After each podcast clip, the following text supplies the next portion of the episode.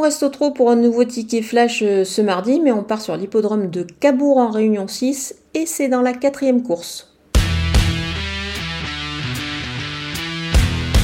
Le numéro 2, Impulse Lady, est déféré des postérieurs, ce qui lui réussit plutôt bien en général dans cette configuration. Elle ne rencontre que des femelles et je pense qu'elle devrait pouvoir euh, s'en sortir dans cette épreuve. On va la garder pour un 2 sur 4 avec le numéro 16, Indica, qui bénéficie ici d'un bel engagement. C'est la plus riche euh, évidemment de l'épreuve. Elle peut faire parler d'elle ici euh, dans ce lot. Je retiens aussi le numéro 5, e-bank Lebel régulière et qui, qui devrait, à mon avis, poursuivre sur sa lancée. Elle a vraiment pas mal de fraîcheur pour justement se distinguer ici.